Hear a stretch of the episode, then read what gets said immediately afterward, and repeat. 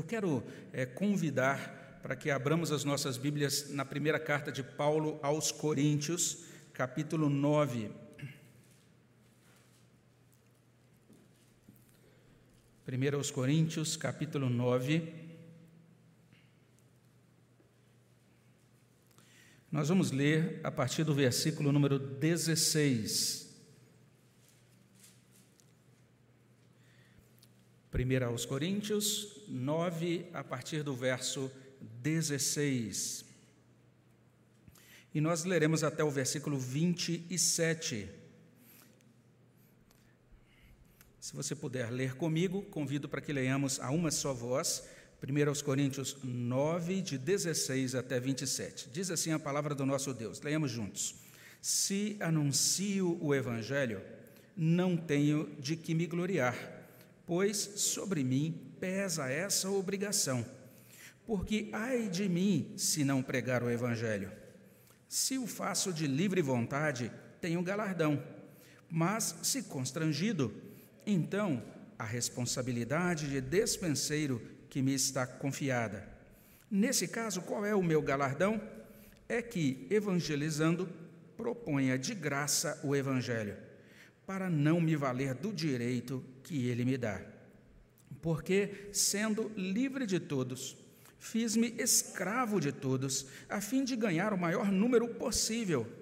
Procedi para com os judeus como judeu, a fim de ganhar os judeus. Para os que vivem sob o regime da lei, como se eu mesmo assim vivesse, para ganhar os que vivem debaixo da lei, embora não esteja eu debaixo da lei. Aos sem lei, como se eu mesmo o fosse, não estando sem lei para com Deus, mas debaixo da lei de Cristo, para ganhar os que vivem fora do regime da lei. Fiz-me fraco para com os fracos, com o fim de ganhar os fracos. Fiz-me tudo para com todos, com o fim de, por todos os modos, salvar alguns.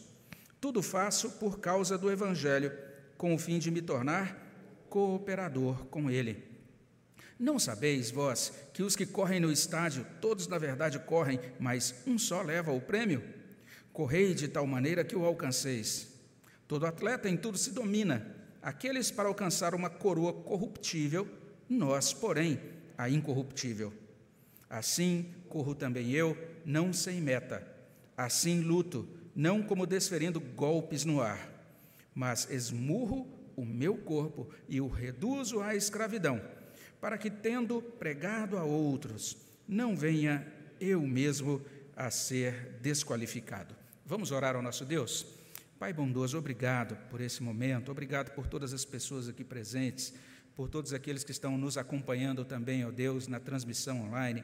Agradecemos, ó Deus, pela bênção que nos dá, por esse privilégio de estarmos aqui vivos, recebendo do Senhor, ó Deus, esse sustento de mais este dia e também vivos espiritualmente, movidos pelo Teu Espírito Santo, para reconhecer que somente o Senhor é Deus e também, ó Deus, reconhecer que nós precisamos da tua ajuda e da nossa e reconhecer a nossa dependência do Senhor também nesse momento em que a tua palavra está sendo comunicada. Nós sabemos, ó Deus, que é, ainda que nós nos esforcemos para pronunciar as, melhor, as melhores palavras e organizar o pensamento para apresentar a tua palavra, ó Deus, ao teu povo, mas nós sabemos que tudo depende do teu espírito, iluminando o entendimento e aplicando com poder a palavra nos nossos corações. É por isso que nós suplicamos a Deus que o Senhor nos ajude, que o Senhor abençoe os nossos corações enquanto olhamos para a tua palavra, é o que suplicamos no nome de Jesus. Amém, Senhor Deus. Esta fala de Paulo aqui em 1 Coríntios 9, tudo isso que ele escreve aqui, que a gente terminou de ler, isso na verdade é um desdobramento de um argumento que é iniciado lá no capítulo passado, lá no capítulo 8, desde o primeiro versículo do capítulo 8. E ali começa uma certa discussão acerca de comidas que são sacrificadas aos ídolos. Parece que naquela igreja de Corinto, alguns irmãos estavam é, argumentando mais ou menos o seguinte: que em razão deles serem livres em Cristo, em razão deles conhecerem ao único Deus no Evangelho, então não havia problema deles comerem carne sacrificada aos ídolos. Essa era a situação, essa é a situação descrita lá no capítulo 8. E Paulo diz àqueles irmãos, a partir daquele momento, que sim, de fato nós somos livres em Cristo mas nós temos de fazer um bom uso da nossa liberdade. Para que é que Deus nos deu liberdade? Será que Deus nos deu liberdade para a gente ferir as consciências uns dos outros? Essa é a questão abordada a partir do capítulo 8 dessa carta de Paulo aos Coríntios. E essa questão levantada lá chega aqui nesse trecho que a gente terminou de ler. Paulo ele começa a responder essas questões, na verdade, ele responde essas perguntas com um argumento bem comprido mesmo, que só termina lá no capítulo 11, versículo 1. Então, do capítulo 8 até 11, 1, está falando de um grande tema. Paulo está lidando com um tema só. Ele está tocando nessas questões que são mencionadas no início do capítulo 8. Ele quer convencer aqueles irmãos de Corinto a ser cuidadosos com o testemunho deles neste mundo. E para isso, ele vai apresentar praticamente dois arrazoados. Um é um arrazoado que a gente pode chamar de arrazoado missionário, no capítulo 9, que depois vai ser seguido por um apelo à santidade, do capítulo 10 até capítulo 11, versículo 1.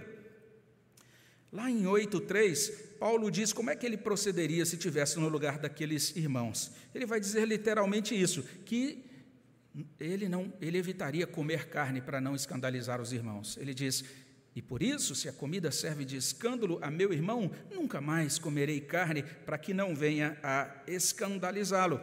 E em seguida, Paulo afirma que sim, ele próprio é livre. E não apenas ele é livre, mas ele é líder. Ele tem liberdade como cristão em Cristo e, além disso, ele é um apóstolo. Ele vai discorrer sobre isso no capítulo 9, de 1 a 2. No início do capítulo 9, ele vai dizer: Eu sou um apóstolo de Cristo, vocês são o selo do meu apostolado. E ele vai prosseguir dizendo que, como apóstolo, ele tem direitos. Ele tem o direito, por exemplo, de comer e beber. Ele tem direito, por exemplo, de se casar. Ele tem direito de descansar por um tempo. Ele tem direito de ser remunerado pelo seu trabalho. Pode verificar, Paulo está falando isso aí, capítulo 9, de 3 até 12. Ele está dizendo: Eu sou um apóstolo, eu tenho direito a todas essas coisas. Eu sou livre e sou líder, sou apóstolo. Mas ele prossegue argumentando a partir de 12b: eu não reivindico esses direitos, eu abro mão dos meus direitos, eu me limito, eu não estou usando a minha liberdade de qualquer forma. Essa é a argumentação de Paulo aqui. E isso então nos coloca diante desse argumento missionário de Paulo. Ele vai falar sobre a prática de evangelização dele. E ao falar sobre essa prática de evangelização, ele vai nos ajudar a compreender que ela demanda três coisas. Primeira, anunciar o evangelho animado pelo chamado de Deus, ele fala isso nos versos 16 até 18. Em segundo lugar, essa prática da evangelização demanda anunciar o evangelho servindo pessoas, de 19 até 23. E em último lugar, exige também anunciar o Evangelho ajustando a própria vida, versos 24 até 27. Eu queria convidar você a olhar mais de perto para esse primeiro ensino de Paulo aqui. Ele está falando sobre o modo como ele anuncia o Evangelho. Ele vai dizer que esse anúncio exige dele o seguinte: anunciar esse Evangelho animado pelo chamado de Deus. É o que consta aí nos versos 16 até 18. E se você olhar para o verso 16, Paulo ele afirma que é praticante da evangelização. Ele diz que ele anuncia o evangelho, se anuncia o evangelho. Lá no original ele está dizendo isso: se eu prego o evangelho, se eu pratico a evangelização, então ele é um praticante da evangelização. Ele cumpre o mandato evangelizador do Senhor Jesus Cristo. Ele já tinha falado sobre isso de certo modo lá no início do capítulo 9, porque ele diz lá que os crentes de Corinto foram evangelizados por ele, e esses crentes são o selo do seu apostolado no Senhor. Mas agora ele adiciona essa informação, explicando o que o motivou a evangelizar. O que é que o conduziu, o moveu a levar o evangelho para aquelas pessoas. E ele assegura que ele prega o evangelho por conta de uma obrigação. Olha as palavras dele aí no verso 16: Se anuncio o evangelho, não tenho de que me gloriar, pois sobre mim pesa.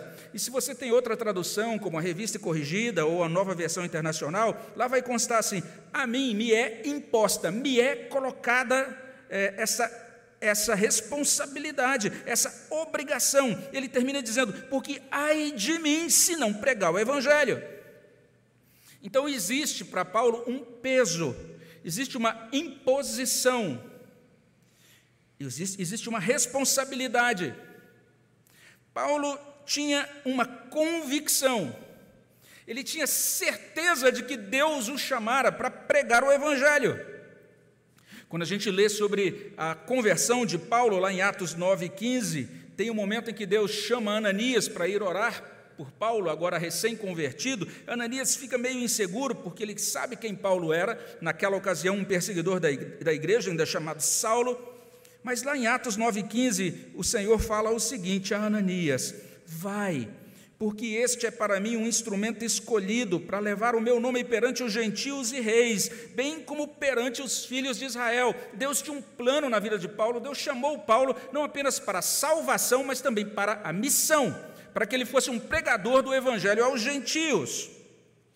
Em Atos capítulo 26, de 15 a 20, Paulo apresenta a sua defesa diante do rei Agripa, e ele então conta o que aconteceu na conversão dele, e ele acaba abrindo um pouquinho mais, nos ajudando a entender algo mais que aconteceu na conversão, porque lá em Atos 9 ele vê aquela luz, cai da sua montaria, ouve a voz do Senhor, e o, o, relato ali é bem resumido, mas aqui em Atos 26, Paulo abre um pouco mais, ele desdobra um pouco mais o que aconteceu, e ele diz assim, a partir do verso 15: Então eu perguntei: Quem és tu, Senhor? Ao que o Senhor respondeu: Eu sou Jesus a quem tu persegues, mas levanta-te, firma-te sobre teus pés, porque por isto te apareci, para te constituir ministro e testemunha. Então ele tem convicção de que ele foi constituído pelo próprio Cristo como testemunha. E ele diz mais: testemunha tanto das coisas que me viste, como daquelas pelas quais te aparecerei ainda, livrando-te do povo e dos gentios, para os quais te envio. Então, Paulo, eu estou enviando você para pregar aos gentios, e olha o verso 18: para lhes abrires os olhos e os converteres das trevas para a luz e da potestade de Satanás para Deus, a fim de que recebam eles remissão de pecados e herança entre os que são santificados pela fé em mim. E daí Paulo emenda dizendo: Rei Agripa, eu não fui desobediente a esta visão celestial. Então ele tinha essa convicção: eu fui chamado não apenas para ser salvo, eu fui chamado para ser um instrumento de salvação, para levar o Evangelho a outras pessoas. Sobre mim pesa essa obrigação, ai de mim se eu não pregar esse Evangelho.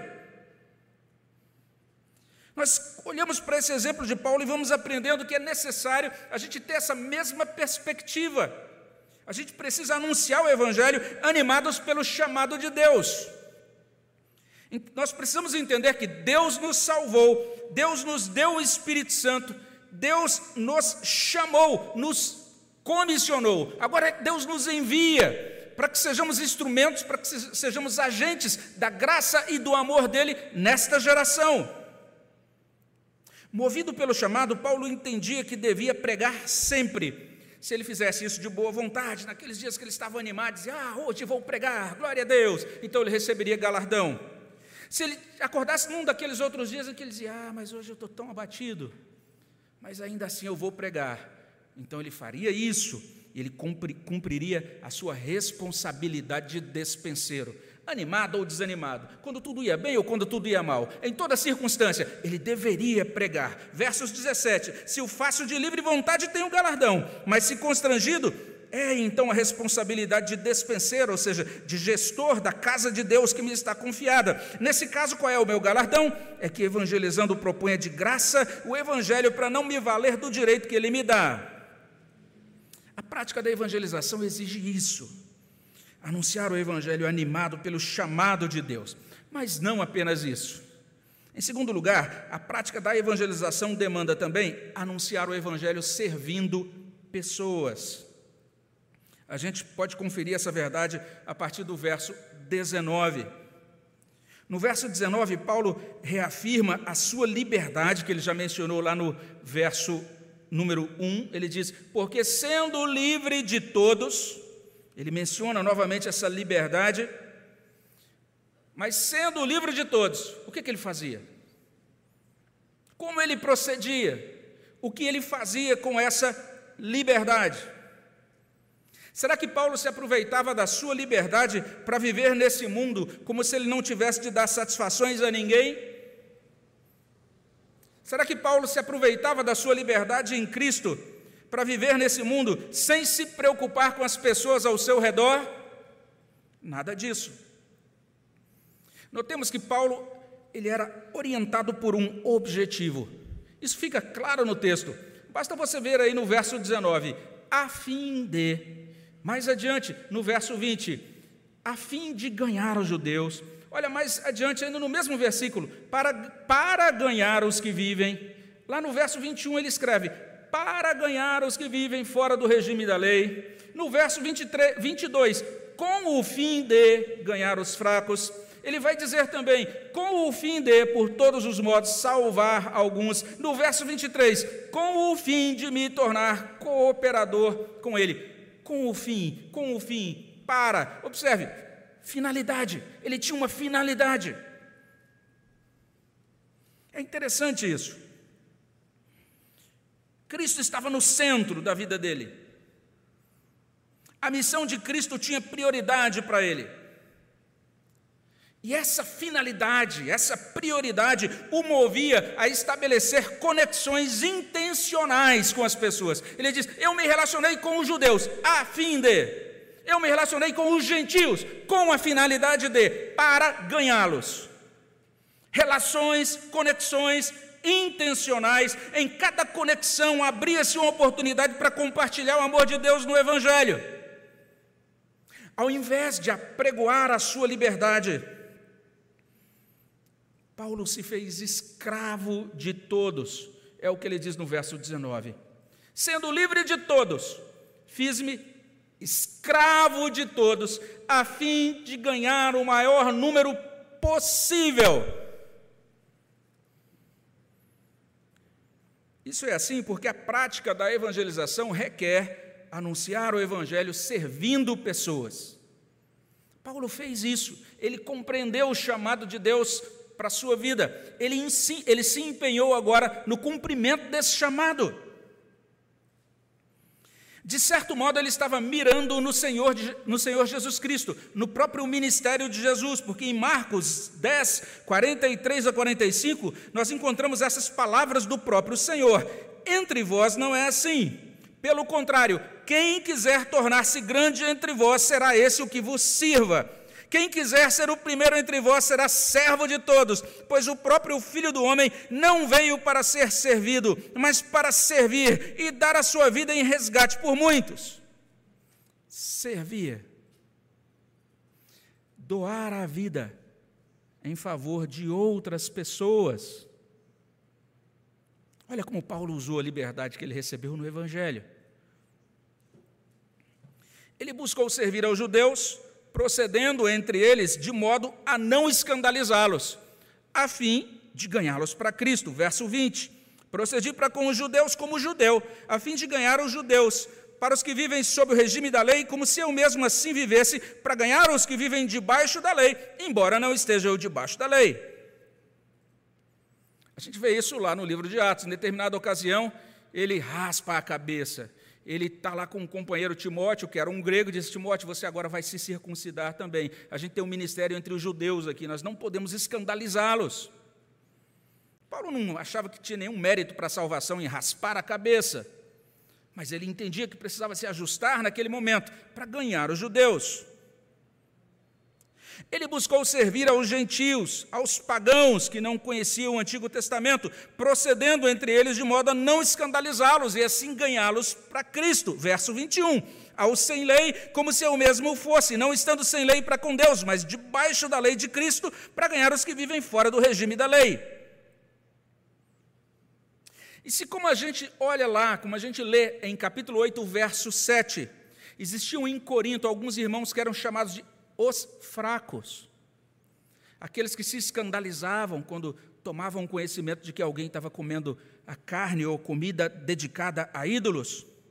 Paulo vai dizer agora nesse ponto que era preciso respeitar a fraqueza daqueles irmãos, era preciso ter cuidado para não escandalizá-los e assim ganhá-los para Cristo. Ou seja, é preciso servir a todos a fim de ganhar alguns e assim cooperar com a mensagem do Evangelho, versos 22 e 23. Fiz-me fraco para com os fracos, com o fim de ganhar os fracos. Fiz-me tudo para com todos, com o fim de, por todos os modos, salvar alguns. Tudo faço por causa do Evangelho, com o fim de me tornar cooperador com ele. E aí, aqui nós encontramos essa palavra cooperador, que significa literalmente participar conjuntamente, partilhar com um parceiro. Então, Paulo se esforçava para que a vida dele, de fato, fosse cooperadora, cooperasse para com a causa do Evangelho. Ele se esforçava pelo Evangelho. E aí a gente tem todas essas ideias de ganhar, salvar. Isso era extremamente importante para ele. Você encontra essas ideias aí de 19 a 22. Ele adaptava o estilo de vida dele, ele adaptava os comportamentos dele, a fim de trazer pessoas ao conhecimento do amor de Deus. E ele entendeu que essa prática da evangelização requer isso. Anunciar o evangelho servindo as pessoas. E isso, consequentemente, o conduziu ao último ensino. O texto está nos ajudando a compreender que, se a gente quiser de fato praticar evangelização, é muito importante anunciar o evangelho ajustando a própria vida. Paulo fala sobre isso nos versos 24 a 27. Se você olha para esses versos 24 a 27, você vai entender que uma vida útil para o Evangelho é uma vida ajustada, é uma vida configurada, uma vida trabalhada diuturnamente com a finalidade de promover o Evangelho. Paulo vai exemplificar isso com duas figuras tiradas dos jogos gregos.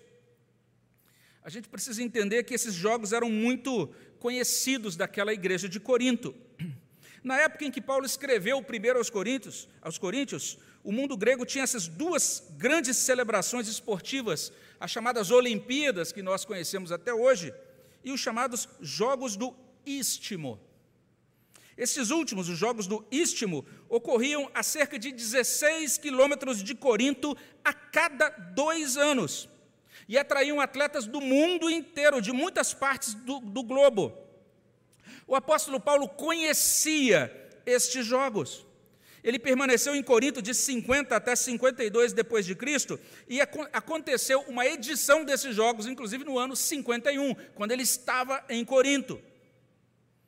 Ele faz uso então dessas duas figuras, a figura das corridas gregas e a figura do pugilismo. Primeiro ele diz isso: somente um, um corredor leva o prêmio. E ele diz: é preciso se esforçar para que você ganhe, para que nós ganhemos o prêmio, nós precisamos nos esforçar. Verso 24: Não sabeis vós que os que correm no estádio, todos na verdade correm, mas um só leva o prêmio correi de tal maneira que o alcanceis.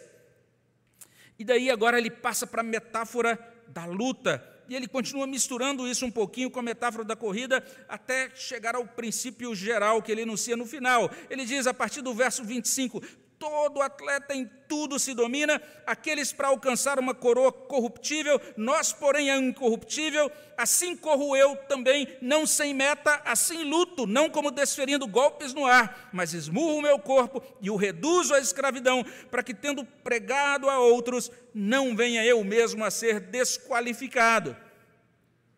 Ele nos faz pensar nesse atleta que conserva a mente e o corpo focalizados num alvo, em um objetivo. Ele diz: Eu corrijo a minha rota, eu corro na direção certa, e mais, ele diz, ele diz: Eu não desperdiço os meus golpes, eu não luto desferindo golpes no ar.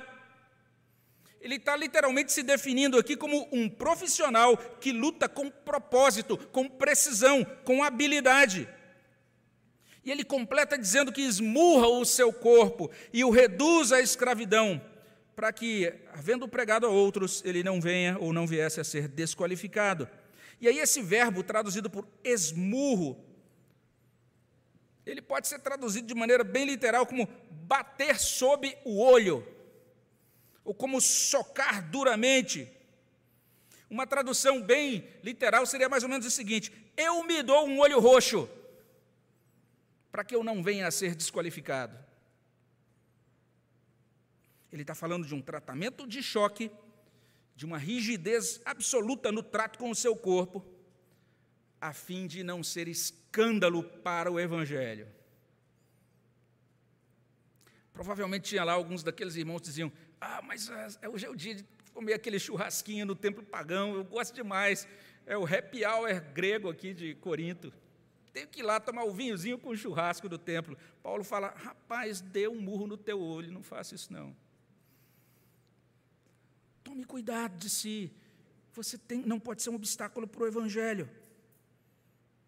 Ele não está defendendo uma, um ideal de ascetismo, mas ele está chamando a atenção para o cuidado, para a necessidade da gente se ajustar, para sermos úteis à causa do Evangelho. Ele fazia de tudo, ele atuava sob o comando de Deus para efetivar a divulgação do Evangelho. Toda a agenda de Paulo, todo o esforço de Paulo era dirigida para esse glorioso fim. Para Paulo, a cooperação com o Evangelho implicava em proclamação, mas essa proclamação exigia foco e organização da vida dele.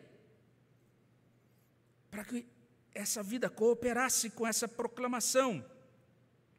O modo contemporâneo de expressar tudo isso é dizendo que aqui Paulo está revelando que a evangelização para ele é um estilo de vida. Quem usa muito essa expressão é o reverendo Hernandes, quando ele fala sobre evangelização. Ele está certíssimo, porque para Paulo era assim. Um estudioso olha para esse texto e diz assim: fica claro que ele, ou seja, Paulo, é motivado principalmente pelo desejo de glorificar a Deus e ganhar outros para Cristo. O modo como ele empreende a evangelização é muito interessante. Ele ama as pessoas, ele quer servi-las, ele se adequa a elas, ele se ajusta a elas. Ele vai trazer uma palavra fiel, mas com ajuste, com variação, com sensibilidade ao contexto. Ele entendia que a prática da evangelização exigia anunciar o evangelho, ajustando a própria vida. E se a gente chega aqui, a gente já pode concluir. Então a gente vê nesta passagem que se a gente quer evangelizar, a gente tem de, em primeiro lugar, anunciar o Evangelho animados pelo chamado de Deus, em segundo lugar, anunciar o Evangelho servindo pessoas, em terceiro lugar, anunciar o Evangelho ajustando nossas próprias vidas.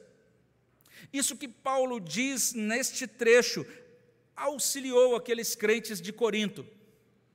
Eles podiam agora reconsiderar o modo como eles estavam se comportando nos templos pagãos, também o modo como eles estavam tratando uns aos outros. Esta palavra também tem algo a nos dizer, enquanto nós celebramos aqui esses 503 anos da reforma protestante. E eu estou trazendo esse tema exatamente porque existem, inclusive em alguns livros, é, algumas afirmações que são bem fora da realidade, que tentam basicamente defender a ideia de que a reforma protestante não foi um movimento missionário, ou que a reforma protestante não trouxe nenhuma contribuição para o movimento missionário no mundo, ou que os reformadores não se preocupavam em pregar o evangelho. Lutero fez uso de todos os espaços privilegiados do seu tempo para evangelizar, para fazer discípulos.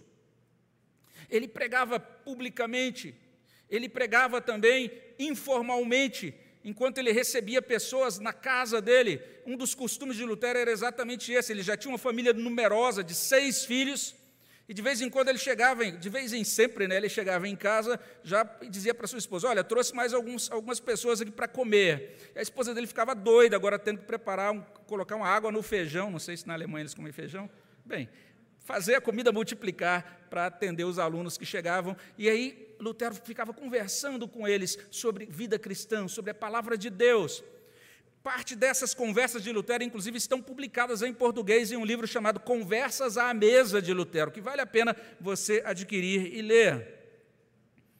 O empenho de Lutero na evangelização foi reconhecido pelo próprio Calvino. Calvino chamou Lutero de distinto apóstolo de Cristo, em cujo ministério brilhou a luz do Evangelho. E Lutero abençoou a igreja em termos de prática da missão, quando ele reafirmou, reacendeu na igreja a chama da doutrina da justificação pela graça, mediante a fé somente. Quando ele pôde dizer, é somente a Escritura, a base do Evangelho. O Evangelho está somente na Escritura. Quando ele declarou um outro sola, que não é tão mencionado assim, que é o sola sacerdos, ou seja, cada crente é um sacerdote de Jesus Cristo. Cada crente pode interceder pelo seu irmão. Nós somos uma raça eleita, um povo sacerdotal e real. E agora cada crente pode ler a sua Bíblia. O Espírito Santo o ajuda a compreender o conteúdo da palavra de Deus. E o Espírito Santo agora usa esse crente para abençoar outras vidas. E à medida que o povo dele foi compreendendo isso, a reforma, na verdade, o evangelho foi sendo espalhado pela Europa. Mas o que dizer de Calvino? Alguns estudos contemporâneos sobre Calvino têm levantado material muito interessante, material suficiente para documentar os esforços dele e os frutos evangelísticos e missionários de João Calvino. Um autor chamado S.L. Simmons ele fala, faz um estudo sobre a repercussão missionária da obra de Calvino, iniciando-se em Genebra e de lá espalhando-se para a Holanda, para a Inglaterra, para a Escócia, para a Polônia, para a Hungria, para a França e até aqui no Brasil. De acordo com Simmons, em 1555 existiam cinco igrejas reformadas na França. Guarde aí, 1555, cinco igrejas reformadas. Em 1559, o número não está errado, estou falando de quatro anos depois, haviam quase mil. Em 1562, o número chegou a 2.150. A membresia total dessas igrejas na França, em 1562, é estimada em 3 milhões sendo que naquela época a população total da França era por volta de 20 milhões, graças à bênção de Deus a partir desse ministério de João Calvino em Genebra. Os nossos pais reformadores, isso que chamamos de reforma protestante, foi um movimento de missão, foi um movimento de evangelização. Então, o que dizer de Lutero? foi um evangelizador, foi um evangelista. O que dizer de Calvino? Também. Mas o que dizer de nós? Herdeiros desta reforma protestante. O legado dessa reforma é legado de doutrina e de missão.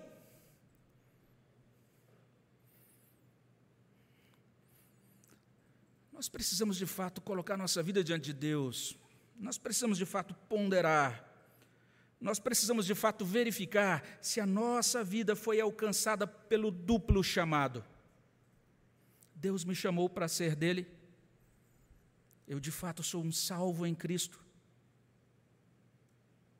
Ora, se sou um salvo em Cristo, será que eu até agora não entendi que eu fui chamado para ser testemunha de Jesus Cristo? Esse é o segundo chamado. Todo, todo aquele, toda aquela que é chamada para pertencer a Cristo, também é chamado ou é chamada para testemunhar de Cristo, para praticar evangelização e discipulado. E isso é ordem. Isso não é opção. A grande comissão não é a grande sugestão. Ela é uma ordem. Ai de mim se não pregar o evangelho. Eu fui chamado por Cristo para a salvação, tive um encontro pessoal com Ele, Ele me chamou, e Ele me chamou não apenas para pertencer a Ele, mas para ser ministro dEle, para pregar a palavra dEle. Você pode dizer isso da sua vida? Esse é o legado, não apenas do Novo Testamento, mas também da reforma. Lutero é salvo ali de um momento de um raio que cai próximo dele. Ele entende: Deus está me chamando, eu preciso me dedicar a esse Deus. Isso se replica na vida dos demais reformadores. São vidas alcançadas pelo chamado duplo para salvação, para missão. eu preciso também colocar minha vida diante de Deus e me fazer essa pergunta: será que o meu coração é voltado para Deus e para a causa de Deus? Será que eu amo a Deus acima de todas as coisas, ao ponto de dizer: toda a minha vida vai ser organizada em torno de Deus e da causa de Deus? Porque foi isso que Paulo fez. E a partir daí, ele se voltou para amar as pessoas, para servir as pessoas. Eu, sendo livre, me fiz escravo de todas. Ele resolveu dedicar a sua vida a construir pontes, a estabelecer conexões íntegras para testemunhar do Evangelho de Cristo. Eu quero conhecer esse meu vizinho com o fim de. Eu quero é, estabelecer esse contato com essa pessoa que está chegando aqui, nos visitando hoje, a fim de. Eu quero ganhar pessoas, eu quero ser um instrumento do amor de Deus para que vidas sejam alcançadas pelo Evangelho. Nós temos em Paulo uma vida que se derrama em amor pelos perdidos. Nós temos nos reformadores vidas derramadas diante do trono de Deus em favor dos perdidos. Eu preciso checar lá no fundo do meu coração: será que de fato eu estou ajustando a minha vida ao Evangelho? A minha vida está ajustada ao Evangelho? A minha vida é consistente com o Evangelho? O que Paulo está dizendo aqui, em outras palavras, é: a minha vida tem que ser uma pregação do Evangelho. Eu tenho que esmurrar a mim mesmo, para que, eu não, que a minha vida não seja um anti-evangelho. Para que não ocorra de, tendo pregado a outros, no fim, eu mesmo ser desqualificado. Eu tenho que me monitorar, eu tenho que checar os detalhes, eu tenho que examinar os hábitos, eu tenho que examinar as paixões, eu tenho que examinar as intenções do meu coração, eu tenho que trazer tudo isso agora e colocar tudo isso nas mãos de Deus, aos pés da cruz. Tenho que me consagrar a Deus, eu tenho que me separar para Deus, eu tenho que configurar a minha vida para ser um cooperador do Evangelho. É isso que dominou o coração de Paulo, é isso que dominou a vida dos reformadores, e isso alterou tudo na vida deles. Não é sem razão que, quando comenta aquela declaração, venha o teu reino, da oração do Pai Nosso, lá em Mateus 6, Calvino afirma o seguinte: ele diz assim: deve-se almejar que aconteça cada dia que de todos os rincões do mundo Deus junte a si suas igrejas, as propague, as faça aumentar em número, as sature de dádivas, estabeleça nelas ordem legítima, em contraposição, que Deus prostre a todos os inimigos da sã doutrina e religião, lhes dissipe os conselhos, lance abaixo os seus planos. Você notou como o que Calvino ensinava quando ele dizia: quando você orar, venha o teu reino, você deve orar por essas coisas. Olha que oração missionária, olha que coração missionário. Ele sintetizou então esses cinco aspectos. Deus juntando igrejas a Ele, igrejas sendo propagadas, igrejas aumentando em número, igrejas sendo saturadas de dádivas, igrejas devidamente governadas. Nós devemos nos colocar diante de Deus e suplicar, nesse dia em que nós celebramos os 503 anos da reforma, que Deus faça de nós cooperadores com a expansão do reino. Que Deus nos ajude a obedecer ao seu chamado para que sejamos testemunhas e evangelistas. E se nós realmente experimentarmos isso, se de fato Deus nos conceder, nos conceder essa graça, então a gente vai poder colocar em prática esse ideal dos nossos pais da reforma protestante. Amém, meus irmãos? Vamos orar ao nosso Deus.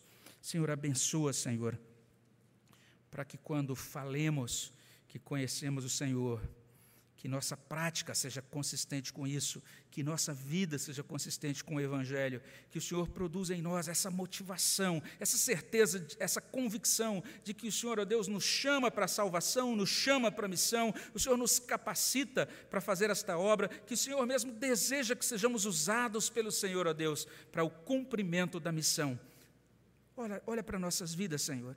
E o Senhor que nos conhece muito bem, o Senhor sabe aquilo que precisa ser modificado, aquelas coisas que precisam ser repreendidas, aquelas coisas que precisam ser refeitas, que precisam ser trabalhadas em nós, para que nós sejamos, ó Deus, instrumentos úteis para a proclamação do Teu Evangelho no mundo. Ajuda-nos e que nós possamos ser herdeiros da reforma, que realmente vivem e que levam adiante esse legado tão precioso, ó Deus, de levar a sã doutrina como a mensagem do amor do Senhor para aquelas pessoas que não te conhecem. É o que pedimos no nome de Jesus. Amém, Senhor Deus.